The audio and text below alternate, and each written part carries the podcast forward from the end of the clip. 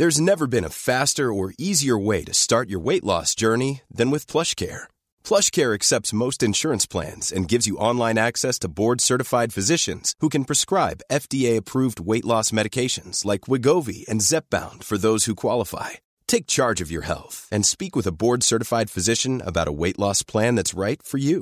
Get started today at plushcare.com slash weight loss. That's plushcare.com slash weight loss. plushcare.com slash weight loss. Pues bueno, muchachos, bienvenidos a otro bonito capítulo de Historia para Tontos, su podcast en el que dos carnales platicamos de historia para hacerlo para ustedes un poquito más Ameno. Menos interesante. cristiano. Es que es el delay, es el delay. Menos católico.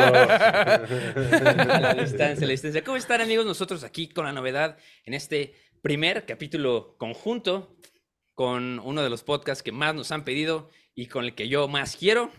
Con... Creo que el que más lo pidió fue Iker Ateca. Sí, yo Sí, cabrón, no mames. Oye, mame, mame, mame, mame, mame, cabrón. Ya uno, herejes.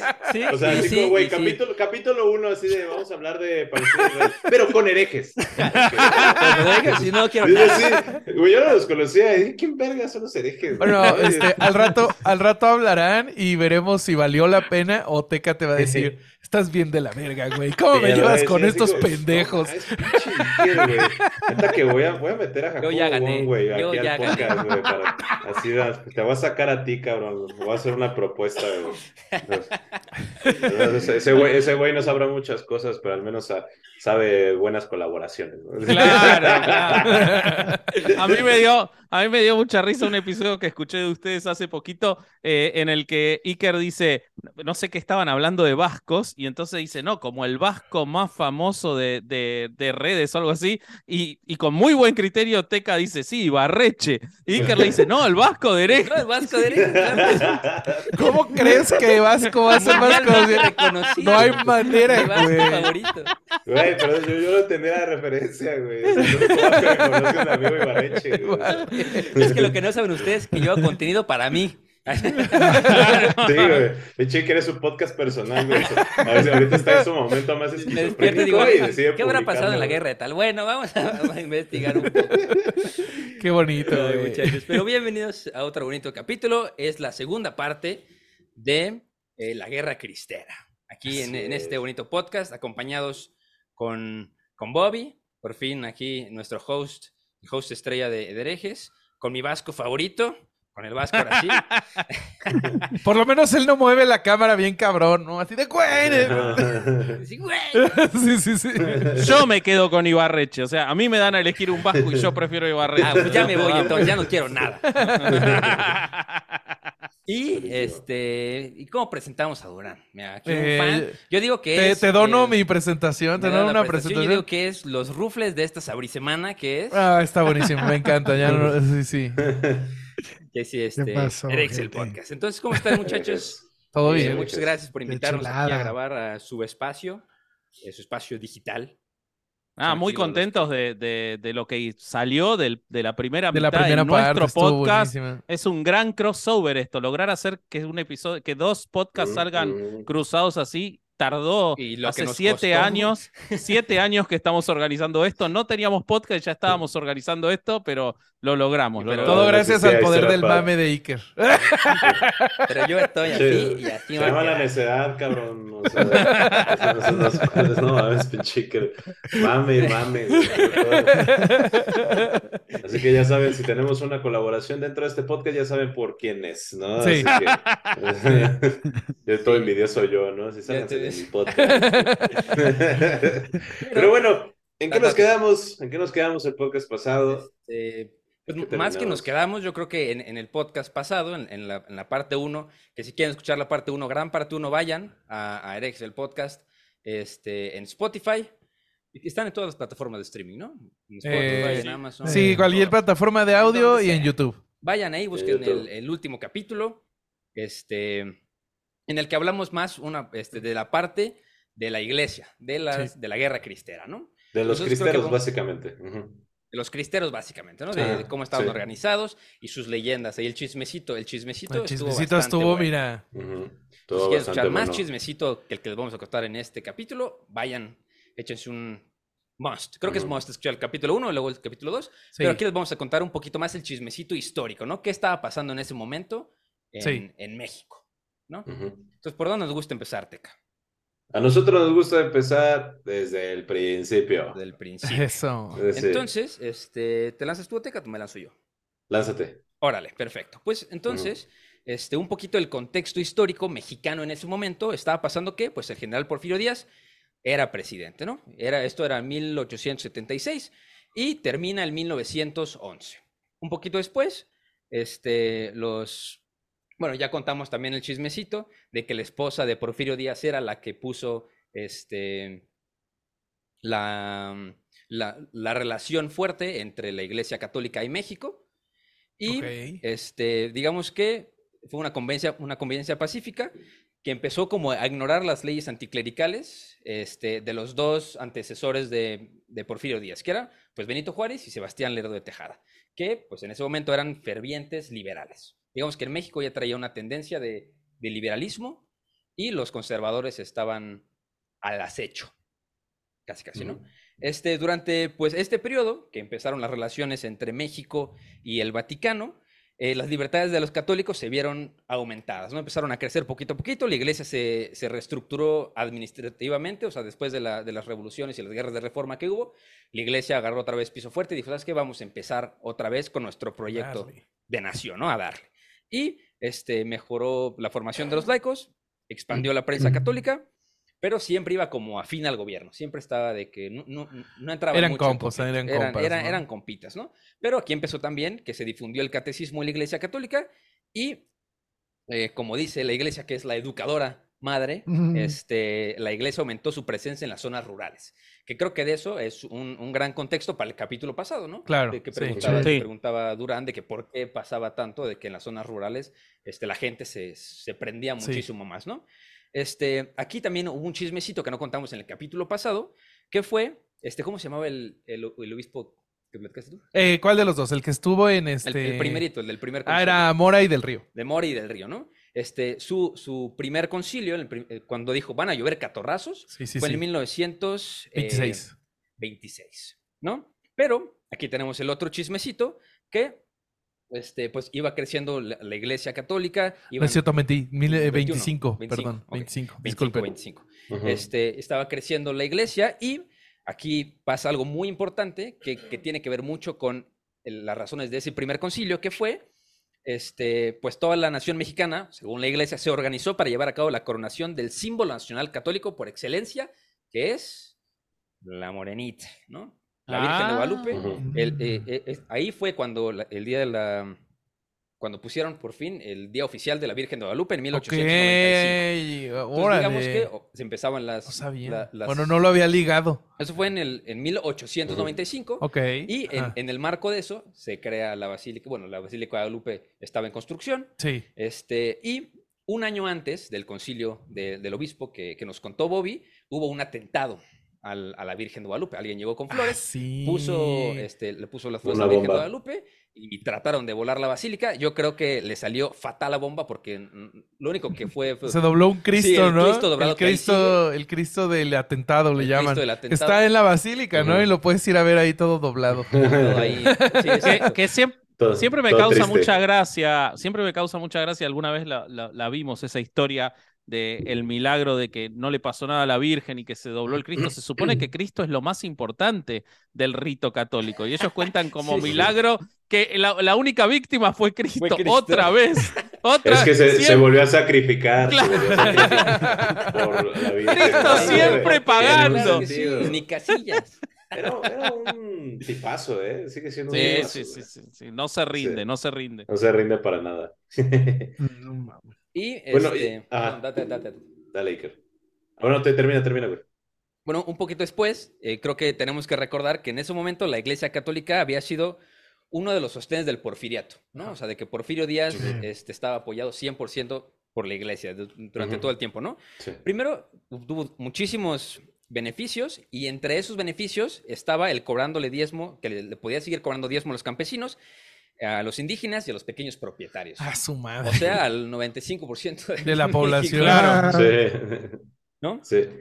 Y este, Ah. después de justo, fue como bajar, subir y bajar el switch. Después de que sale Porfirio Díaz del poder en 1911, ahí se empezaron a manifestar pues todas las tendencias anticlericales que existían, Ok. ¿no? O sea, destaparon Mm. la, claco- la, la cloaca y dijeron, ¿sabes qué? Pues ya se fue este cuate que está Se pudrió por- la momia, dirían en, en Upstairs. este, allá en el Río de la Plata. Exactamente. Y este, ahora sí empiezan las tendencias anticlericales que responden a la, a la interrogante de de dónde sale todo esto de la ley Calles. ¿no? Ok, sí. Ujú. Ok, y aquí es donde yo voy a interrumpir, eh, porque justamente aquí hay una situación bastante interesante, que es cuando sube Plutarco Elías Calles al poder, dice como, a ver, necesitamos terminar, eh, hacer una, o sea, terminar algo muy importante en México, que es la constitucionalización y la institucionalización, y aparte de eso, la centralización, Claro. ¿no? O sea, del país, porque recordemos que era un desmadre, ¿no? O sea, Sí. México todavía era un desmadre, todavía para 1925, que es Sí. cuando sube Plutarco Elías Calles al poder, y, y, o sea, dice como de, a ver, necesitamos eh, centralizar el banco, necesitamos unificar la moneda, nada de que el banco de Zacatecas, del banco de San Luis, no, ya nada más vamos a hacer el Banco Central Mexicano. No vamos a hacer instituciones federalizadas en las cuales pues todos los estados tengan que responder al poder ejecutivo, ¿no? Sí. O sea, ya todos los estados me responden a mí. Yo soy a la máxima autoridad y nada de levantarse en armas, cabrones, ¿no? Porque eso ya lo pasamos hace rato. Y Claro. también, o sea, dice, ¿sabes qué? O sea, ya es, ya tenemos una constitución, no quiero volverla a reformar porque literalmente nos llevó una guerra entera poder hacer la constitución de 1917, entonces vamos a hacer la aplicación de estas, eh, de todas las leyes, ¿no? Entonces, ha- hagan de cuenta como, pues, eh, como cristiano ortodoxo, el güey así se hizo constitucionalista ortodoxo y dice, vamos a, a cumplir las leyes de la Al pie constitución de la al letra. pie de la letra, totalmente, ¿no? ¿Y cuál fue un problema muy grande? La Iglesia Católica. No porque No. a pesar... La Iglesia Católica Spoiler en, con- contra de una constitución y en contra del ¿Cómo? Estado que no los beneficia. Desde no la constitución de Cádiz que no nos decían eso. Sí, sí, sí, sí. Básic- Básicamente, ¿no? Entonces, pues, eh, Plutarco dice, como sabes qué, güey, pues tenemos que quitarle todo el poder que tiene la iglesia, porque, ok, en la Constitución de 1917 ya dice que vamos a separar, o sea, lo que es la iglesia del Estado totalmente, ¿no? Lo, empieza a definirlo, pero se da cuenta que la iglesia todavía tiene un, o sea, tiene el poder más grande del mundo, que es el dinero, ¿no? Estos, güeyes tienen un chingo de varo todavía. Entonces, y aparte tienen el apoyo de Roma. ¿no? O sea, Sí. tenían todavía el apoyo de, las, de, de Europa, lo cual está cabrón porque, pues, obviamente Calles no quería meterse pedos con potencias católicos europeas, ¿no? En el cual, pues, de repente, o sea, Calles dice como expropiamos toda la iglesia y se queja el Vaticano y de repente ya tienes una invasión de algún país Claro. católico, Claro. o sea, que quiera defender la- las, los valores católicos y, este, Claro. y eclesiásticos. ¿no? Entonces dice eh, Calles, ¿qué vamos a hacer? Ah, pues vamos a hacer lo mismo que hizo este, ¿cuál fue el, el emperador inglés que hizo la anglicana porque se quería divorciar? Enrique Ah, VIII. sí. Ah, Enrique Enrique VIII. Enrique VIII. El Plutarco Elías Calles dice, voy a hacer lo mismo que hizo Enrique VIII, voy a hacer mi propia iglesia con mujerzuelas y juegos de azar. ¿no? Y la llama, y la llama Iglesia Entendí esa Católica referencia. Apostólica Mexicana. ¿Cómo la llama? ¿Cómo la llama? Iglesia La iglesia- Católica Apostólica Mexicana. Ajá, y que de hecho fue apoyada por la CROM, que es la Confederación Regional Obrera Mexicana. O sea, creó una iglesia con base en los sindicatos. O sea, imagínense. Tonto la- no era, Tonto no era, o sea. O sea, triunfó donde fracasó Jesucristo. Exactamente. Pues él podría haber dicho, soy más exitoso que Jesucristo. sí, totalmente. O sea, Si hubiera sido el primer Beatle, entonces ya. Aparte Sí, en sí, ese sí. momento, o sea, les digo que está el proceso de constitucionalización y de institucionalización y pues quería mantener contentos a todos y aparte estaba muy de moda ahorita el Partido Comunista eh, Mexicano.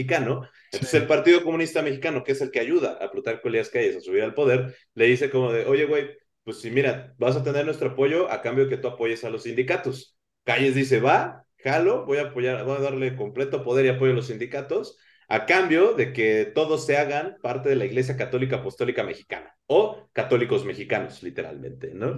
Entonces, Claro. eh, lo que este güey quería hacer es también como que separar cierto sentido como de, ok, sí, sabemos que el padre de la patria, Miguel, el Miguel Hidalgo, era un sacerdote, pero eso no tiene nada que ver que haya liberado, o sea, no, un sacerdote no liberó la patria, ¿no? Fue un güey Sí. que se levantó en armas en favor de los mexicanos, ¿no? Sí. Entonces, el 18 de febrero de 1925, este, junto a los sacerdotes José Joaquín Pérez Budar, Manuel Luis Monje, y un personaje laico, Ángel Jiménez Juárez, por órdenes presidente Plutarco Elías Calles, lanzan el manifiesto de la fundación de la Iglesia Mexicana, que era 100% independiente de de la Iglesia romana. Y una, O sea, iglesia con el cismada, apoyo- una, una iglesia cismada, ¿no? El. De hecho, el patriarca era justo, el patriarca de esa iglesia era José Joaquín, el que mencionas. Sí. Pérez Budar. Sí, justo. Y, o sea, una de las características principales de esta iglesia es que, o sea, uno, eh, se ponen al celibato, ¿no? O sea, así como, no raza, sí pueden coger, ¿no? Ah, Ok. Así, eh, Otro se opone al cobro de las tarifas por, eh, por los sacramentos, básicamente los diezmos.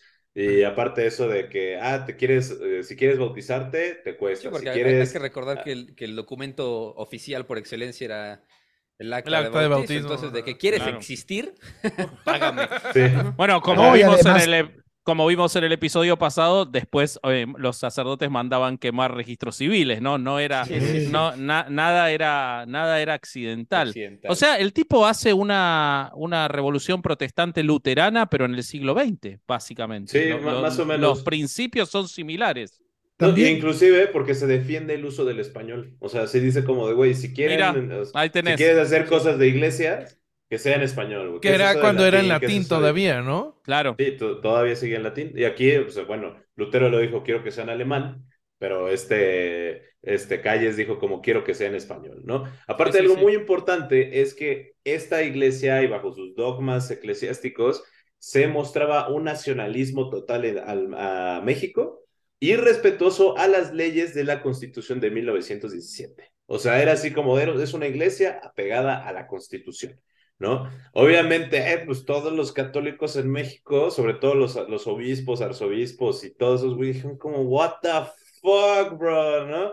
O sea, Martín Lutero hizo esto en Alemania, cabrón, no puede ser que en México lo estén haciendo también como Claro. 400 años después, ¿no? 400 años después. Pero los obispos yo entiendo que se opusieron porque cuando él dijo que sí podían coger, eh, había un asterisco en el que decía, pero a mayores de edad. Entonces por eso no, Por eso, eso, no hizo que no sí. convenciera, claro, sí, sí, Ahí por eso el no error, convenció a la el tropa. error táctico. De hecho, para poder ser sacerdote deberías de estar casado y tener más de 40 años, güey. Sí. Mira, Ah, ese- ah, no mames. Me parece Sí, justo. Y este, pues justamente esto fue lo que hizo que se enojara mucho la iglesia y que dijera como estas son leyes anticlericales, ¿no? O sea, lo que de Calles dice que lo que tenía como objetivo era luchar contra el fanatismo, ¿no? O sea, que era como el mayor cáncer. Dice como, güey, sí, o sea, justamente en la Constitución dice que hay libertad de religión, ¿no? Todos pueden creer en lo que absolutamente quieran. Pero no se mamen, ¿no? O sea, también, güey, o sea, ¿qué es eso de estarle cobrando al prójimo, pa? ¿No? O sea, entonces, Sí. es, eso era lo que justamente Calles como que quería enfrentar, pero también era la búsqueda, porque justamente la, la iglesia se evitaba mucho el, el, el lograr el centralismo de la institucionalización ya Sí. del México postrevolucionario, ¿no? O sea, que era lo que Calles realmente estaba buscando. Entonces, eh, eh, explica más, no, no es tanto de que Calles esté en contra de la iglesia, o sea, digo más bien del catolicismo, o sea, sino que estaba en contra de la institución, que no, la deja, no lo dejaba actuar libremente para poder, o sea, bueno, eh, unificar México ya. claro, México claro, llevar adelante la, la constitución, efectivamente. Sí, y, y justamente con la creación de esta iglesia, sí fue como de, ah, pues, o sea, la, la constitución dice libertad de culto, si los sindicalistas quieren creer en la iglesia mexicana católica, pues entonces todo el mundo lo tiene que respetar, ¿no, güey? Porque justamente es lo que predica la constitución de 1917, ¿no? Y esto, o sea, obviamente como la, la raza se puso en contra, entonces ya es cuando Plutarco Elías Calle dice, ah, sí, perros, pues voy a publicar la ley de tolerancia de cultos, o ley La ley Calles, Calles. el 14 de junio de 1920. ¿Tolerar? ¿Qué es? ¿Qué? Así. ¿Cómo te Sí, atreves? ¿cómo te atreves? Sí, Y ya, pues esta ley Calles, pues es el, el verdadero parteaguas, ¿no? O sea, de, de por parte del gobierno que ya hace que pues, los católicos eh, ortodoxos o, los cató- o la iglesia católica como institución eh, se decida levantar en armas, ¿no? Porque eh, los contenidos de la ley Calles, pues decía que tenían el objetivo de mantener el control a la iglesia, sometiéndolo bajo los designios del gobierno, ¿no? O sea, la iglesia le debe al gobierno, el gobierno no le debe nada a la iglesia, ¿no? O sea, de todos modos, por si es como si está bien, no paguen impuestos, no hay pedo, ¿no? Pero tampoco le cobren a nadie, ¿no? Sí. Entonces, o sea, es así como si te estamos eximiendo de impuestos, pues también tú que tienes que estarle cobrando al pueblo, ¿no? O sea, no estás Claro. pagando nada, absoluto. Entonces, Eh, lo que decía básicamente la ley Calles era limitar el número de sacerdotes de a uno por cada seis mil habitantes, ¿no? Porque sí había una exageración de que un pueblo podía tener hasta 10 sacerdotes y obviamente los 10 sacerdotes... Y eran no 11 cobraban. personas. Sí, sí, Ajá, un pueblo exacto. cobraban los 10. sí.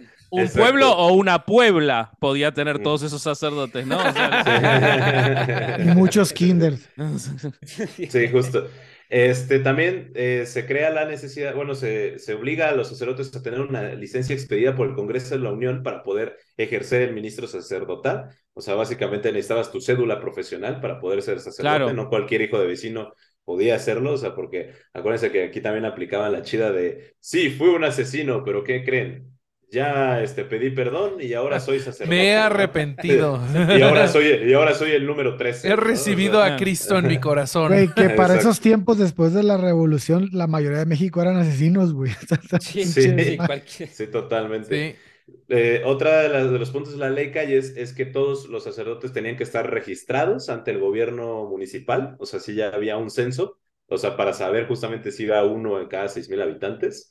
Y, este, y también ya se, y esto es algo muy importante, se modifica la ley penal para poder eh, castigar a los sacerdotes que cometieran algún tipo de crimen. Ok. ¿no? O sea, ¿Estaban por es- fuera de la ley los sacerdotes? Sí, porque estaban... eh, Aunque porque usted estaban no lo crea. Hace cuenta como la, la, la- ¿cómo se llama la ley de los, de los soldados? Que nada, que nada los pueden Sí, sí, que se ¿Ley soldados. marcial? por, por, la por No. la ley militar. Ajá, sí. o Se sea, rigen solamente por tribunales militares por los, Ajá, los delitos exacto. cometidos en el cumplimiento de sus funciones. Sí, que a los militares, bueno, en México ya se modificó eso, ¿no? Ya, ya te puedes, ya los jueces civiles pueden juzgar militares, pero antes, o sea, los militares no podían ser juzgados por jueces civiles, únicamente por tribunal militar. Así Lo es. mismo aquí, los que podían juzgar a los sacerdotes eran los tribunales eclesiásticos, ¿no? Y O es sea, que Imagínate eso- cómo salía eso, ¿no? Eso Sí. venía porque como le rendían tributo a un presidente de otro lado, a un gobernante de otro lado, que era el Vaticano, entonces estaban, por eso tampoco podían votar, güey. Sí, sí, totalmente. No, y, y, o sea, obviamente esto, pues, fue una pinche crisis a nivel mundial, ¿no? Porque de repente fue como de, jaja, o sea, la, la, la, conte- la respuesta de la iglesia eh, romana fue como estos güeyes quieren eliminar el catolicismo, ¿no? o sea, sí, siempre la pues- respuesta de la iglesia católica es desconmesurada, ¿no? Así de que nos quieren asesinar a todos. Y tú de que, a ver, chaval, nada más te están pidiendo que tu padrecito traiga su cédula para... Sí, sí, nada más regístrate, güey. No Sí. es tanto Pues sí, no, pedo. tanto pedo, tus placas. Y, y ya, o sea, lo que sí fue lo más cabrón de este pedo, pues fue que justamente este, se separa por completo la iglesia del Estado. O sea, gracias a esto ya hay una separación donde ya se define que no se puede inmiscuir el- la iglesia en ningún tipo de asunto interno que tenga que ver con el Estado, con la política, con los, el, eh, con, con elecciones, con nada. O sea, ya la iglesia nada más era una institución eclesiástica. ¿no? O sea, y Legislación que la iglesia ha seguido al pie de la letra, claro. Claramente, ¿no? Entonces, eh, obviamente esto pues se mueve muchas cabezas alrededor del mundo, que inclusive pues la respuesta del Vaticano fue que este, el Papa Pío XI eh, pide que se suspenda, por favor, este, esta, esta ley Calles, ¿no? Porque estaba violando, se supone que la libertad de culto a nivel mundial, ¿no? Entonces ya hace su declaración formal como jefe de Estado del Vaticano el 31 de julio de 1926 y se, ya es cuando se le llama, ya lo hablamos justamente en el podcast eh, de herejes, que se habla del boicot, ¿no? Contra el gobierno. O sea, porque se dicen como nos están negando nuestras libertades totalmente, ¿no? O sea, eh, clases, bueno, posteriormente, ya cuando se aplica la ley Calles, se clausuran 142 templos, este, se, cerran, se cierran 73 conventos. Una cuadra en Puebla. Se- Ajá. se, se suspenden todas las actividades religiosas en la calle, o sea, bueno, en teoría, ¿no? Se, se tienen que se suspenden las actividades religiosas en la calle, en zonas públicas o cosas o en situaciones abiertas al público y eh, se expulsa a una gran cantidad de sacerdotes extranjeros, ¿no? O sea, sí, dicen como para afuera todos, papitos. Sí. Aquí ya no nos interesa. Igual Entonces, si nos obvia- podemos ir como, bueno, aquí tengo, creo que los han de ser ocho o nueve artículos los más importantes. Y así, o sea, de que, para, por ejemplo, el primero, decía el artículo primero, decía que todos los ministros de la religión tienen que ser mexicanos por nacimiento, Ok. ¿no? Este, el segundo, que cualquiera que celebre actos de culto en la calle, es decir, administre los sacramentos o predique sermones doctrinales, podrá ser castigado con la pena anteriormente mencionada, o sea, 15 días de cárcel. Tampoco era así una locura. ¿no? Tampoco era tan manchado. Sí, tampoco era tan manchado. Qué llorones, la verdad. El artículo este, Y 3. ellos, si no crees, te quemo a la verga. A Sí, ver, exacto. así de que sí, sí, sí. sí, es cierto. Sí, yo igual lo quiero ver a Bobby 15 días en la cárcel, ¿eh? que dice que es llorones. Lo quiero ver a Bobby 15 días preso ¿eh? en una cárcel Ay, mexicana. ay, a, ver, oílo. A ver cómo aguanta. Serías mi perra, güey. Pero, ¿por qué ibas a ¡Qué estar preso? gratuito, güey! ¿Por qué preso conmigo te imaginaste? Yo te imaginé con otros presos como no conmigo. Claro, porque te doy miedo.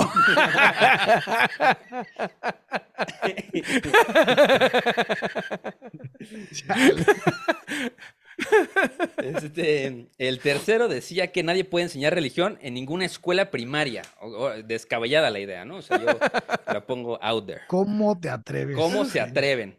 Y les ponía una multa de 50 pesitos. Ok. De aquel entonces. Bueno, eso entonces sí era bastante. Sí, sí, era un chingo. A ver, Sí, no mames. Este, y el 4 tenía que ver con el 3, que decía que ningún ministro de ningún culto puede abrir o dirigir ninguna escuela primaria ni enseñar en ella. O sea que si eres sacerdote, no puedes ser maestro y viceversa. Ok. Este, en el 6 prohíbe los, los votos, no podían votar, como nos, como nos contó Durán. Este, y creo que aquí vienen como los más importantes, que son este, el, el 15 y el, el 14 y el 15, que en ellos, bueno, estos dos artículos resumidos, que se suprime por completo la libertad de prensa en, material en- de materia religiosa. Que yo creo que ahí fue donde dijeron, oye, ya no podemos imprimir. Ah, ni ok. compartir, este, Sí, nuestros que había sido escritos". muy alimentada en tiempos de Porfirio. Esa, Exact- esa sí, idea. exactamente. Sí. Entonces, eh, era como una de las estrategias más importantes que tenía Plutarco para frenarlo de, de tajo, ¿no? Porque ya habían estos medios para compartir este, textos religiosos que él dijo, ¿sabes qué? Por ahí está entrando, entonces se acabó. También como que no le convenía a la iglesia la, la idea de educar al país que traían esos güeyes, ¿no? Ya ves que en esos tiempos se creó la SEP y querían hacer Sí, sí, sí. este, querían distribuir, meter la educación hacia los pueblos y, y como que la religión dijo ahí, no mames, pues si es que si estos güeyes se agarran con las escuelas de gobierno y empiezan a acaparar esto, ya no, ya no tenemos nuestros lugares más, más importantes para transmitir nuestra doctrina, güey. Justo, justamente. Y este, creo que la- las últimas dos importantes, este, bueno, que- creo que esta no es tan importante, pero les- en el artículo 18 también les prohibía estrictamente a los ministros de ambos sexos de cualquier religión usar vestido o hábito en la calle. O sea, no, no Ok. podías- o sea, la religión era de puertas para adentro, ¿no? Claro. Güey, se oye tan bonito esto. Y Yo también fue- quiero vivir ese sueño, sí, señor. Don Pool. Y yo creo que aquí fue donde ya les pegó así, donde no les gustaba, que dice que todos los templos son propiedad desde este preciso momento de la nación y el poder federal decidirá cuáles son, cuáles podrán permanecer destinados al culto. Todas las residencias episcopales, casas culturales, casas curales, los seminarios, los asilos y colegios pertenecientes a las asociaciones religiosas pasarán a la propiedad de la nación y el gobierno federal. Entonces, a lo mejor los padres en ese momento dijeron, si mañana me puedo quedar sin casa, yo creo que ahí, ahí se las vieron negras y dijeron, Claro, Este- aparte de las chozas en las que viven los sacerdotes, ¿no? Las Eh, sí, casitas esa- hum- sí, sí, sí. modestas que tienen, ¿no? Vas a cualquier sí. Sí, sí, sí, vas a cualquier ciudad o pueblo y encontrás que, que- que esos lugares son los más este, recargados arquitectónicamente, gigantescos, con cientos de habitaciones, comedores, cocinas que empleaban a cientos de personas, o sea, vivían en el lujo absoluto. Bueno, ahora viven en el lujo Sí, absoluto. siguen. Sí. ¿Qué más? Este, ¿qué más? Entonces, de- desde ese momento empezaron ahí sí los, los levantamientos en las diferentes partes de México. Y obviamente no les vamos a contar lo que ya contamos en el podcast de, de Bobby, por ejemplo, que fue la- la- el pronunciamiento de los, de los obispos. De, Me alegra que reconozcas que es mío. Eh, bueno, en el podcast, lo que dijo Bobby, lo que dijo Bobby en el podcast de toda. Bueno, Qué lo- bueno lo que sí están las podemos cosas decir- claras. Lo que, lo que sí podemos decir, por ejemplo, es que este, el ejército mexicano que combatió a los eh, cristeros constaban aproximadamente 60 mil soldados, o sea, los, los 60 mil soldados que ya estaban reclutados dentro del ejército mexicano formal, eh, de los cuales se estima que las bajas fueron 50 mil. ¿no? O sea, ¡Wow! se estima, ajá, que la, obviamente al proceso de la guerra se fueron reclutando más, etc., bla, bla, bla, Lógico. pero, pero en general se fueron entre 45 mil y 50 mil bajas entre heridos, eh, desertores y muertos. Por Y- esto mismo me imagino que vos contabas en el, en el episodio nuestro de cómo los cristeros perfeccionaron mucho la guerra de guerrillas. Quizás no ganaban batallas, pero lograban muchas bajas seguramente, Sí, ¿no? sí, eso era el éxito de los cristeros realmente, ¿no? O sea, como es, inclusive, o sea, la guerra de guerrillas dentro de las ciudades, ¿no? Era como la especialidad de estos cuates, esconderse en las ciudades y quién sabe cómo, así como, ahí hay una iglesia, ¿crees que estén escondidos ahí? No, No. creo, vámonos a otro lado, ¿no? Entonces, este, pero sí, o sea, al final de la guerra, esta guerra causó aproximadamente 250 mil muertos Uy, entre wow. civiles, soldados y cristeros, y otros 250 mil, dependiendo de la fuente, de refugiados a Estados Unidos, ¿no? Porque lo cual sí tiene mucho sentido también porque, pues, los gringos estaban muy enojados de que pues, México estuviera otra vez en guerra civil, ¿no? Porque no les convenía debido a que hubo un aumento muy grande de la migración, Claro. ¿no? En sus fronteras. Entonces, eh, pues ya, para no repetir todo, yo creo que nos vamos a ir un poco más a, la- a los temas de las negociaciones. O sea, después de ya toda la guerra y de todo el conflicto, eh, ya entra en un periodo de paz, ¿no? Donde, donde pues como mencionamos en herejes, pues eh, ya los cristeros sufren muchas derrotas, ¿no? O sea, Sí. ya los cristeros están muy debilitados y pues también México ya no quería seguir en guerra, ¿no? O sea, el gobierno mexicano sabía que, que No seguir en un conflicto constante no convenía, ¿no? Entonces decide Millions of people have lost weight with personalized plans from Noom, like Evan, who can't stand salads and still lost 50 pounds. Salads, generally, for most people, are the easy button, right? For me, that wasn't an option. I never really was a salad guy. That's just not who I am. But Noom worked for me. Get your personalized plan today at Noom.com. Real Noom user compensated to provide their story.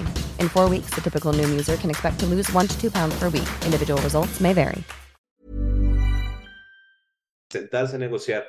Eh, ya Perdón, y esa presión de Estados Unidos también estaba, ¿no? O sea, Estados Unidos había apoyado eh, a, a- a- los- a México en la guerra cristera, pero a- eh, pedía que terminara esa guerra, ¿verdad? Según lo que Sí, entendí. claro, y so- sobre todo también por lo que es, y es lo mismo que este, lo que pasó en esta- con Estados Unidos y Tampico, o sea, fue como mucho de que estaban siendo afectados los gringos dentro de México por esta guerra cristera, ¿no? Claro. Entonces, sí fue como, güey, hay estadounidenses que ya están quejando demasiado que hay una guerra civil dentro de tu país y les están afectando y eso no es posible, ¿no? O sea, ¿Cómo ¿cómo crees? ¿Cómo crees que, que va a haber una, este, va- vas a estar, a- o sea, sí, mátate, tú haz lo que quieras, pero si no tocas mis fincas y no tocas mis pozos Claro. petroleros y no tocas nada, no hay pedo, pero ¿qué crees? Pues sí estaba pasando, ¿no?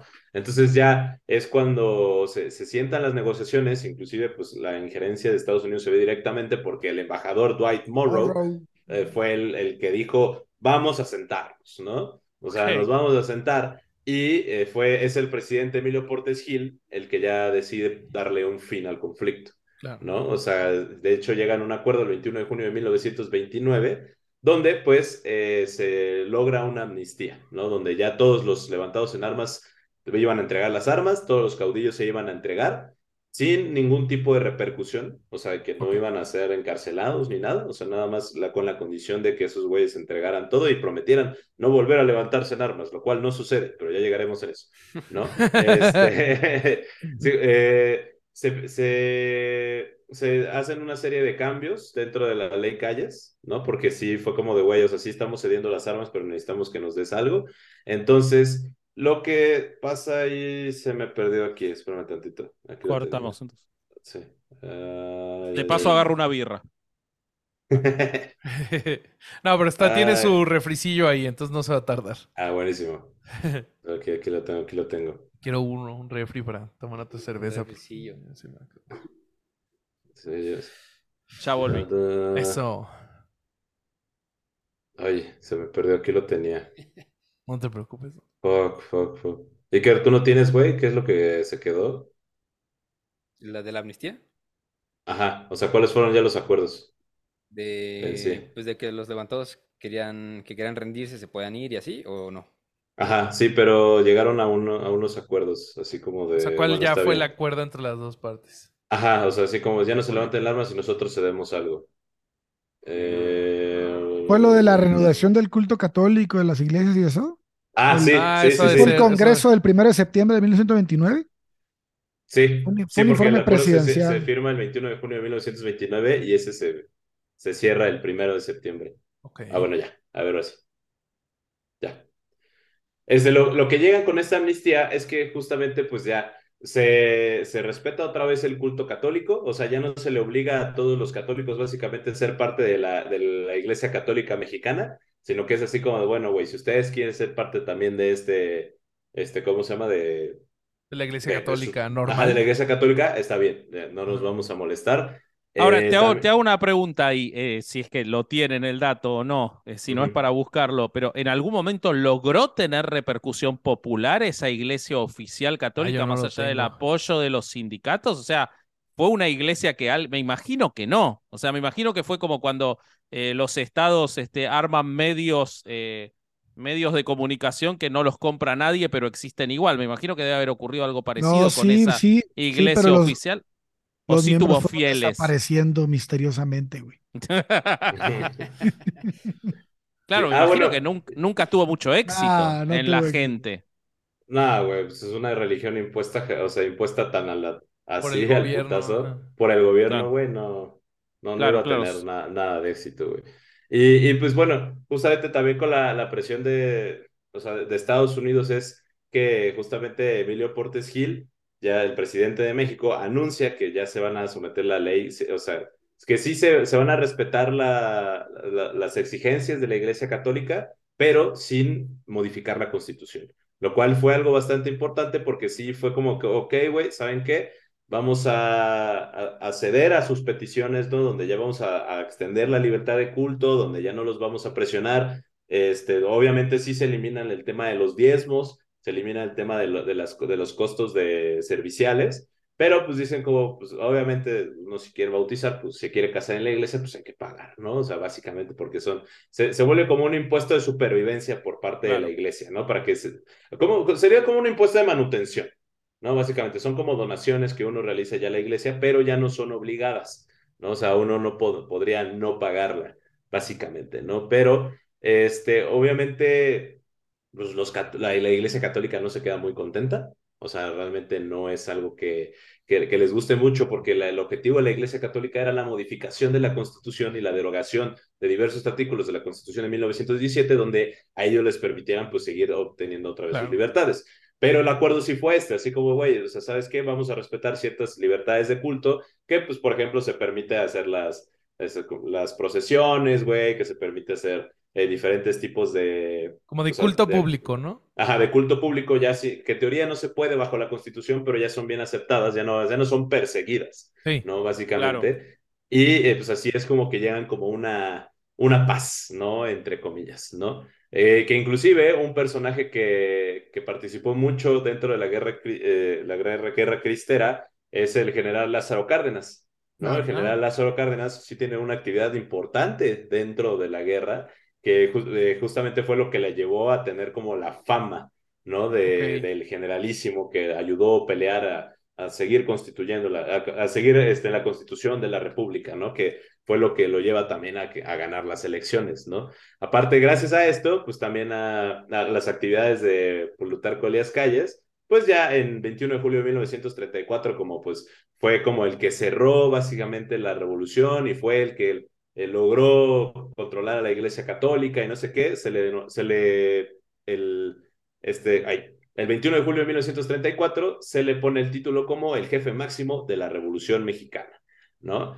Entonces aquí sí ya es así como de, bueno, ya estamos en este proceso, que es muy importante porque ya eh, se mantienen controladas eh, ya las dos instituciones dentro de México para poder unificar al país ya en temas sociales y en temas políticos, ¿no? Como es con el centralismo, o sea, ya Portes Gil termina eh, hacer la unificación y termina hacer la centralización de, de, los poderes dentro de México, de los bancos, de, de absolutamente todo, y aparte pues ya logra apaciguar a, a los católicos que andaban ahí de, de revoltos, ¿no? Argüenderos. Argüenderos. Andaban de argüenderos. Pero la neta, esto no, fun esto no funciona tanto, y no sé si que tiene el dato, porque en 1932, eh, ya con la entrada de, pues bueno, con la aplicación de ciertas leyes por parte de Emilio Portes Gil y también de ciertas leyes eh, educativas que aplica este Lázaro Cárdenas, empieza ya un, este, ¿cómo se llama?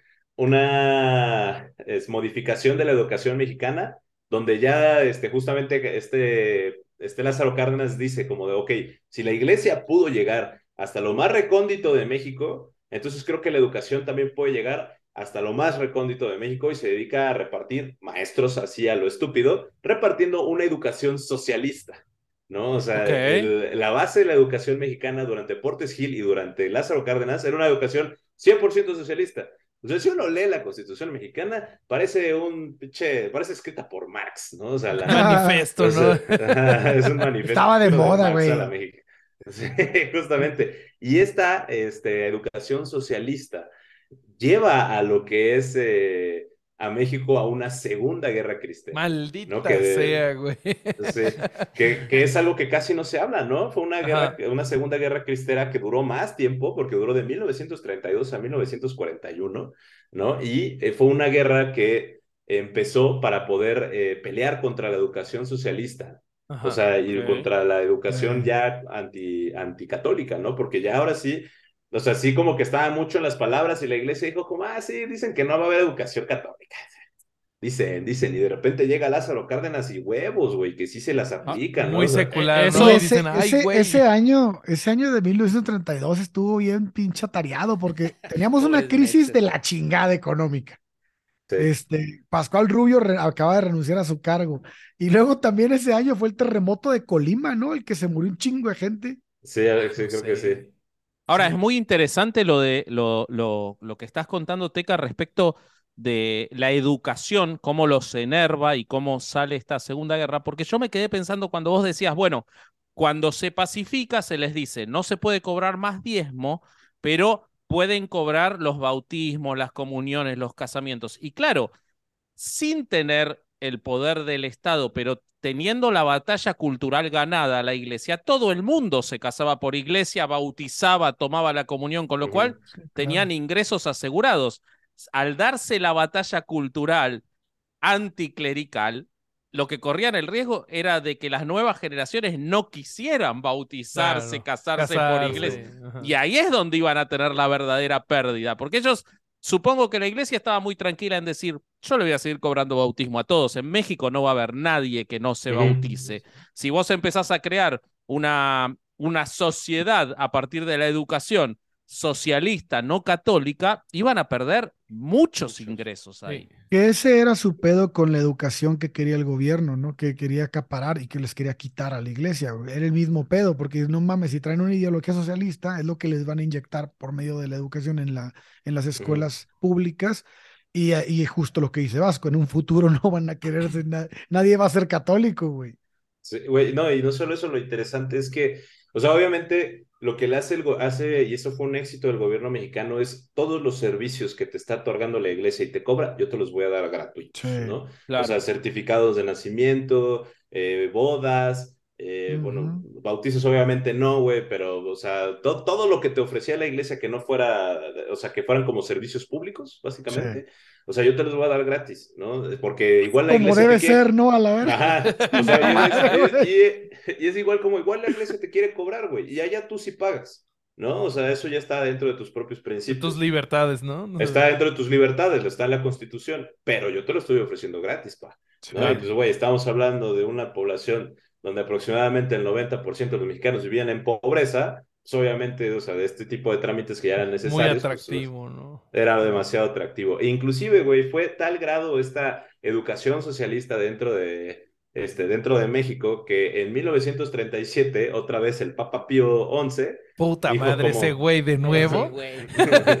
dijo como de, es que México está utilizando leyes muy similares al fascismo de Mussolini y también al nazismo de Adolfo Hitler, ¿no? O sea, o sea sí fue como de, ¿De güey, qué verga hablas? Si eran mejores amigos la iglesia y, y el fascismo, güey. Justamente, güey, lo que De hecho, en el, 20 en el 29 Mussolini le había dado el Estado Vaticano, le había lo había constituido como Estado en el medio de todo este proceso. Sí, pero aquí, pero pues también Mussolini era altamente católico. Aquí no. O sea, te estaba diciendo así como de, güey, es que ustedes están utilizando el fascismo similar al de Mussolini, pero mal hecho.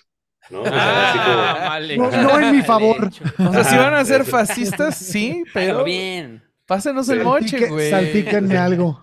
Sí, justamente porque eh, o sea, se, se habla de justamente de políticas anticatólicas dentro del fascismo de Mussolini, del nazismo de, este, ¿cómo se llama?, de, de Alemania y también del socialismo ruso, ¿no? Sí. Entonces, así como que la iglesia dijo como, bueno, el Papa Pío XI, 11 dijo como de, no mames, estos vatos están tomando lo peor de lo que yo apoyo y lo están haciendo en contra de, en contra de la iglesia, ¿no? Entonces, y aquí es cuando te digo que en 1932 estalla lo que se conoce como la Segunda Guerra Cristera, ¿no? Donde, pues, eh, justamente con, con apoyo nuevamente de, este, de, de la, del Vaticano, se vuelven a levantar en armas los, la, la Iglesia Católica eh, con el nombre de Ejército Popular Libertador, ¿no? Nuevamente, Ok. o el Ejército Cristiano. O sea, Siempre se el ejército- atribuye lo popular. Me gusta que la iglesia siempre se atribuye la condición de popular.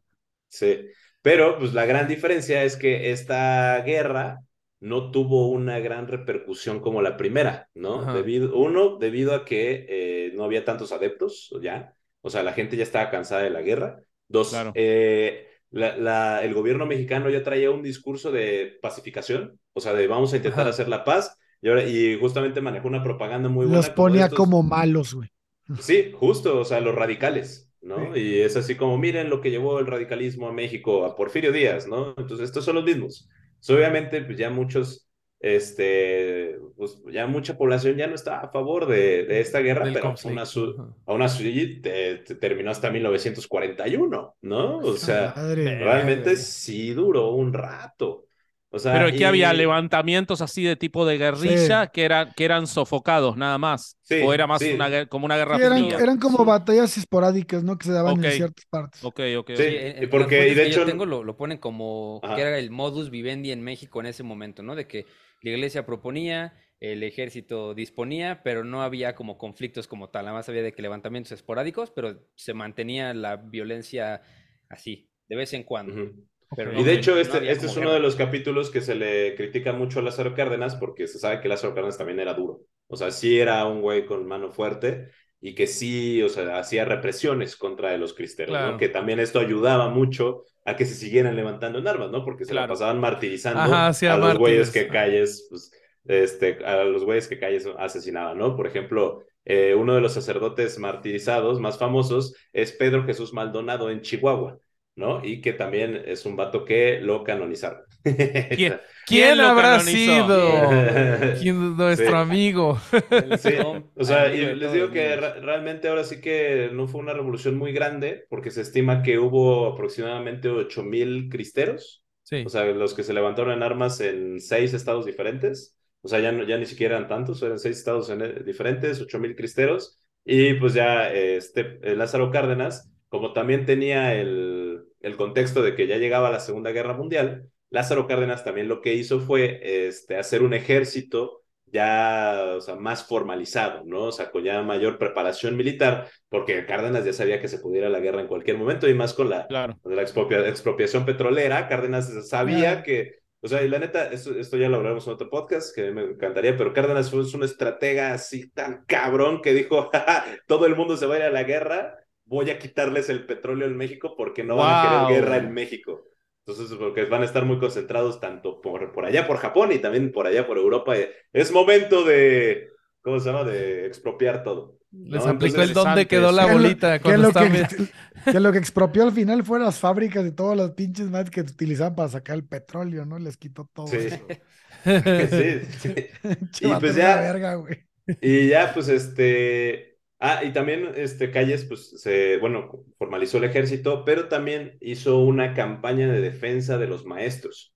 ¿Por qué? Porque como los, como eh, justamente el movimiento cristero, desde la Segunda Guerra Cristera, era en contra de la educación socialista, el principal objetivo de los cristeros era matar maestros. No. O sea, ese, eso fue su principal objetivo. Se piensa que durante la Guerra Cristera de 1932 a 1941 se ase- asesinaron los cristeros entre 200 a 700 maestros rurales en no, todo el país. mami. O sea, sí es, o sea, una, una matazón que inclusive pues tiene que ver mucho también con los movimientos de, este, de los normalistas, ¿no? De que se quieren Claro. defender porque también estos güeyes pues te tenían que defenderse en contra de los cristeros. Y como ellos estaban predicando la educación socialista, pues obviamente pues estos eran el primer objetivo de, de estos personajes, ¿no? Pero bueno, al final este, se logra llegar otra vez a una, a una, una amnistía, ¿no? O sea, donde este, pues ya se llega como un acto de paz donde dicen como de, güey, o sea, ¿para qué están peleando? Esto es un acto perdido y los cristeros dicen, sí, cierto, ¿no? Entonces vamos a eh, politizar. Sí soy. sí, justamente deciden politizarse. ¿no? Mejor O sea, ya- fundemos el PAN, dijeron. Básicamente, ¿no? Sí, hecho, todos a Puebla. De hecho, crean la Unión Nacional Sinarquista, ¿no? Ah, o sea, ok. que es la extrema derecha, que, eh, o sea, se- literalmente hicieron un partido, hicieron la Unión, este, la Unión Nacional Sinarquista, que era el principal, este, rival de Lázaro Cárdenas, ya en la, ah, este, ¿cómo se llama? Este, eh, a nivel nacional, y que después eh, la Unión Nacional Sinarquista se convirtió en el Partido Demócrata Mexicano para terminar siendo el Partido Acción Nacional. ¡Ah! Por supuesto. ¡Acerté! Yo pensé que sabías, yo pensé que lo estabas No, diciendo estaba- en serio. estaba ahí. Hice un chiste, hice un chiste. Sí. No, yo pensé que lo estabas diciendo en serio porque no, pues sí, no, lo de ahí dije, sale lo el dije en pan. broma. Lo dije en Tu, broma. tu que- lógica histórica. Lo que sí. Sí. me llama la atención, no, no me llama la atención, pero me suena muy razonable, es, eh, vos decías, eh, la, la Segunda Guerra Cristera termina en el 42 o 41. Ujú. 42. Claro, me imagino que ahí perdieron por Ah, completo 41, el apoyo, 41. el apoyo Sí. del Vaticano, porque el Vaticano estaba metido en el medio de la Segunda Guerra Mundial Sí. ahí ya. Sí, En el- sí, de sea- hecho, o sea, justamente lo que hace Cárdenas es amañar las relaciones otra vez con el Vaticano, porque Claro. Cárdenas se da cuenta que es importante llevarse bien con esos güeyes, o van a seguir apoyando este tipo de movimientos. Entonces manda un arzobispo que se llama Luis María Martínez y Rodríguez, que era así como uno de los big bosses de, este, súper amigo de Cárdenas y uno de los big bosses de la Iglesia Católica, y pues ya va a hablar, eh, ese güey va a hablar con el Papa Pío XI, y ya fue como de, ya, güey, ya, o sea, No ¿a seas qué así. apoyas, güey? Ni te van a dar diezmo, mamón. A ver, pues, llevas 20 años apoyándolos y ¿qué te han dado? ¿No? O sea, entonces, Lástima. ya el, lástima.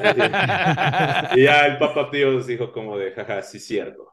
¿No? Entonces- sí, justamente. No, Firmemos pero- el concordato. Sí, entonces, pero, o sea, hay un, un dato curioso, es que, o sea, nosotros, o sea, a pesar de que ya éramos como amigos, no teníamos relaciones diplomáticas, Diplomáticas. con la Santa Sede hasta 1992 con Salinas de Gortari. No mames. Wow. Sí, justo aquí yo tengo el dato que ¿tanto? durante, desde ese momento, las relaciones de México con el Vaticano más oscilaron entre buenas con Miguel Ávila Camacho, que era el primer presidente desde las guerras cristeras que se declaró públicamente como católico, ¿no? Después pasaron a ser excelentes con Miguel Alemán, obvio, Sí. ¿no? Que este, y después ya hacer de colaboración con Adolfo López Mateos, que ya eh, logró hacer una campaña presidencial con un sacerdote de Zacatecas. O sea, fue como evolucionando poquito a poquito. Y hasta con Carlos Salinas de. Gortari ya se funda la, la embajada de la Santa Sede. O sea que en las visitas de Juan Pablo II, en las primeras visitas de Juan Pablo II tan masivas a México, México no tenía relaciones diplomáticas con el Vaticano. No lo sé, bro, no había Por- nacido. eh, Supongo, supongo que sí. Fueron, Bueno, Fueron- teníamos a Maciel que hacía esas fueron en relaciones con el los, en los 80. Sí, Maciel hacía relaciones con mucha gente, Eh. intrafamiliares, extrafamiliares. es- Sí. Eso es otro. Eso es otro tema, pero claro, fueron en los 80 las primeras visitas, fines de los 70 de Juan Pablo II. Qué, qué, qué interesante eso, yo no lo sabía, mira. Y, bueno, o sea, ya, o sea, esto ya es un poco más de temas diplomáticos, pero sí, justamente son este tipo de acciones las cuales conllevan a hacer como mejores relaciones, o sea, el, el restablecimiento, ¿no? O sea, las visitas de jefes de Estado, que por ejemplo eso es algo eh, que se le critica mucho a México, que porque cuando llega, cuando llega el Papa no se le, no se le trata como un jefe de Estado, ¿no? Se le trata como el Papa. ¿No? Sí. Entonces, cuando la- las normas diplomáticas y la Constitución de 1917 no deberían de permitir haciendo eso. Pero sí, o sea, son como acercamientos, se le llaman básicamente, ¿no? O sea, ya con Salinas de Gortari fue como, está bien, nos sobra dinero, podemos abrir una, este, una embajada, bueno, una representación. se le Ok. llama. Ok. Entonces Ok. sí, pero pues justamente ya con, este, con estas relaciones con Calles y el Papa Pío XI, pues ya es cuando, y bueno, y la creación de la ultraderecha en México, es que, que justamente termina ya lo que es toda la guerra cristera en sí. O sea, esos son como los últimos remanentes de... Ok. Sí, sí. Y creo que, creo que una de las, del, ¿cómo lo podemos ver? Del legado de las guerras cristeras fue que, este, como, como esta huella profunda que dejen en México, que, este, que es la disposición de los grupos laicos dentro de la iglesia, este, a confrontarse con los líderes. O sea, Sí. digamos que, que, que en México hay una predisposición de, de las personas laicas a enfrentarse con la iglesia porque saben que se puede y porque ya se hizo antes, ¿no? Eso no se puede, por ejemplo, en Medio Oriente. imp- Ah, impensable, no. entonces, eh, creo, creo que por eso en México este, somos un poco más combativos los que, los que, no, los que no somos. O sea, Sí. Quedó como esta huella de a la iglesia se le pueden cuestionar las cosas Sí. y, y no pasa mucho. Claro. Sí, sí, sí, sí puedo. Sí, veo, veo tu punto, veo tu punto y sí puede ser.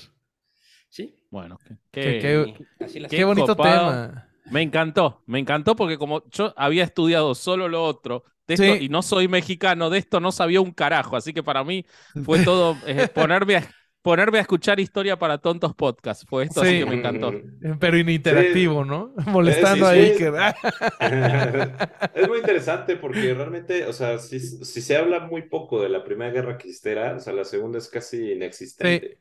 O sea, na- nadie sabe, o sea, pues, claro que Cárdenas tenía un lado oscuro, ¿no? Por ahí, o sea, y pues Claro, esto es lo que se le reprocha mucho, pues se sabe que Cárdenas también tenía buenas relaciones ahí con el Adolfito, ¿no? Entonces, chismecito. No más chismes. Nunca se acaba el chismecito histórico, Sí, güey. pero bueno, o sea, es por eso que México siempre ha sido el, el, el Golden Retriever del mundo, ¿no? Nos podemos llevar bien con quien sea.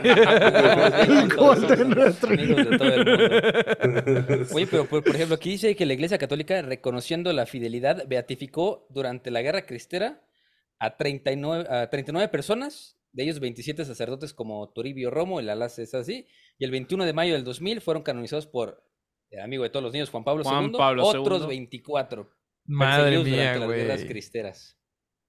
Muy bien. ¿Cómo ven? Pero nunca, nunca canonizó a los sacerdotes que murieron en, en América Latina luchando por la liberación. A esos no. Sí, No, no, no, esos no no. esos interesa. no. Esos nunca, los padres palotinos, los muertos en Honduras, esos Juan Pablo. No, esos no se lo merecen. ¿Cómo te Es que atreves? esos, esos no son interesantes. No, no, no, para nada. Ay, muchachos, oye, pues qué buen capítulo, Sí, la verdad que me la pasé encantó. Me encantó. Me divertí muchísimo, aprendí un resto. De, de lo que, de lo que ustedes nos platicaron. Vayan de verdad a escuchar el primer capítulo de las guerras cristeras en, en Herejes. Fue un gran capítulo, la pasamos padre. Estuvo muy divertido también. Sí. Este, igual sus redes sociales, alguna recomendación que tengan. Este, ustedes, muchachos. No, a mí me encantó este episodio, la verdad realmente lo disfruté muchísimo, creo que, y, y creo que la combinación de los dos salió muy entretenida. Eh, perdón que nos volvimos a vestir igual en los dos episodios, fue como una combinación. Pero es que hay que mantener la continuidad. Es como hacer Estuvimos cine. una semana vestidos así todos, es un Todos. sacrificio enorme el que hicimos eh, y nada, nos encantó. Eh, y en todos lados nos encuentran como herejes el podcast y yo soy vasco.hereje puntualmente. Muchas Yo- gracias por la invitación. Eh, yo soy eh, Bobby.herejes y muchas gracias, amigos. No, este, bueno. planeamos el siguiente para hacerlo en unos 30 años. Es Ah, jalo, jalo. Ah, deja, deja que el Iker se ponga a llorar primero. y este, ¿y tú, Corsario? No, yo soy Corsario.ereje. Muchísimas gracias por la invitación. La verdad es que estuvo muy bueno. Sí. Este, creo que la parte del, del gobierno y la parte de, de cómo el, ejer- el, el poder de este que se quería pues cimentar en México tiene, le, le mete como un- una sal y pimienta muy cabrona a este movimiento que lo hace muy interesante, güey. Sí, sí, Sí, sí, tiene un saborcito creo que, rico. Creo que responde un poco también cómo es la, la naturaleza hoy en, en el México que vivimos, ¿no? Porque creo Sí. que puedes ver las cifras de dónde estaban los cristeros y emparentarlo con los estados más católicos en México y, Sí, y- sí, y sí. dan las cuentas, y güey. dan las cuentas. No mames, Sí. güey, ¿de cuántos años lleva el pan en Guanajuato, mamá? Puta, O sea. Los, los que más sabía es Jalisco, Guanajuato y Querétaro, Zacatecas, Volcanes de Colima y Puebla. Por supuesto. Por supuesto. Los que fue- sorpresota. Ahí los en que menos Oaxaca les y Distrito dinamitaron. Federal. Oaxaca Sí. siempre va 300 años adelante que nosotros en todo. Güey, este, que te- aparte es, a mí me gustan mucho estos temas porque es justamente el proceso de, de la Constitución de México, Claro, Sí. O sea, como Claro. en México hoy en día, gracias a todo este tipo de cosas que realmente no nos los enseñan mucho. O sea, yo me acuerdo de que clases de primaria de, sí, guerra cristera, eh, expropiación petrolera y milagro mexicano. Ya. Pero pasas así sí. rapidísimo, ¿no? Ajá. Así de que una hora cada uno y vámonos. En cambio, independencia, revolución. Sí. Sí, hay un no poquito sé. más de detalle. Sí, eh, coincido hubo cosas más interesantes como Primera y Segunda Guerra Mundial, no importa la historia mexicana. Entonces, Sí, sí. co- coincido contigo que están bonitos estos temas y estaría bueno aprender más. Y, y está bien, cabrón, que no importa qué conflicto quieras estudiar en México, siempre está metida la iglesia católica ahí. Siempre Y del lado de los malos. Siempre- Siempre del lado de los malos están, siempre. No falla nunca. Son el Lex Luthor de toda la pelea, los- la iglesia católica. Bueno, ah, bueno, no, sí, sí, tienen razón. Sí. Neta, búscale en el mundo también, güey. Te iba a decir que Teca iba a ser de abogado del diablo, pero no aplica. Se rindió rápido, se rindió rápido. sí, sí, sí, sí. Es que me puedo pensar así como de ok, en qué conflicto la iglesia católica se metió. Pues la fundación de Querétaro, güey. Pues, sin la iglesia no existido. O sea, No rápidamente. mames. ¿Quién quiere Güey, que- Querétaro. no sé si fue tan bueno, güey. ¿Qué, güey? Por eso tienen el conín gigante ahí entrando a Querétaro. Por, Che, por- porque justamente bajó el arcángel a defender a, a los pueblos otomíes y españoles y católicos contra los chichimecas. Vos sabés que cuando yo fui, la primera vez que fui a Querétaro, eh, hice una, una visita eh, con, un, con un guía, con un profesor de historia de ahí de Querétaro, y me, yo sentí que viajaba en el tiempo porque el tipo era imperialista. Y me hizo toda la visita hablándome de maravillas del imperio. Este, y en contra de to- o sea, en contra de la modernidad. Viajé al 1700 con el tipo. ¡Wow! ¿Qué es este lugar? Pero bueno. Mientras más lo invadan, mientras más lo invadan chilangos a Querétaro, menos va a quedar de eso, Sí. me parece. Sí. Ahorita Bueno, que voy dice a- Teca lo del. Conín, también no dejes afuera a Puebla, que la hicieron Los Ángeles, güey. Ah, sí. Ah, claro. pues, Y pues sí, la sí. campana también la subió un ángel. ¿no? Y- Huevo. y, que, que ya después descubrieron que, descubrieron que fue un otomí. Y No quisieron, dar, no quisieron dar crédito y prefirieron decir que fueron los ángeles. No. Voy a buscar en la historia mexicana un conflicto del cual la iglesia católica Va, va, haya va. hecho algo bueno. ¿va? Ok. Y hacemos, un, y hacemos un episodio sobre eso. La 30 iglesia a veces, a veces es buena, se va a A llamar. A ver si lo encontramos. Lo voy a buscar. Va, Eh, va. Buenísimo. Pues muchas gracias, muchachos. bueno, muchachos, No, muchas Ah, pues gracias voy a-. Este, despidámonos. Corto la grabación que hago. Nos despedimos con No, pero ellos tienen que cerrar, ¿no? Que, Claro. como siempre decimos, que recuerden que los queremos mucho y que recuerden que no hay historia si no hay un. Güey. Vámonos. Buenísimo. Pues muchas gracias, chavos. Ahí nos vemos. Bye.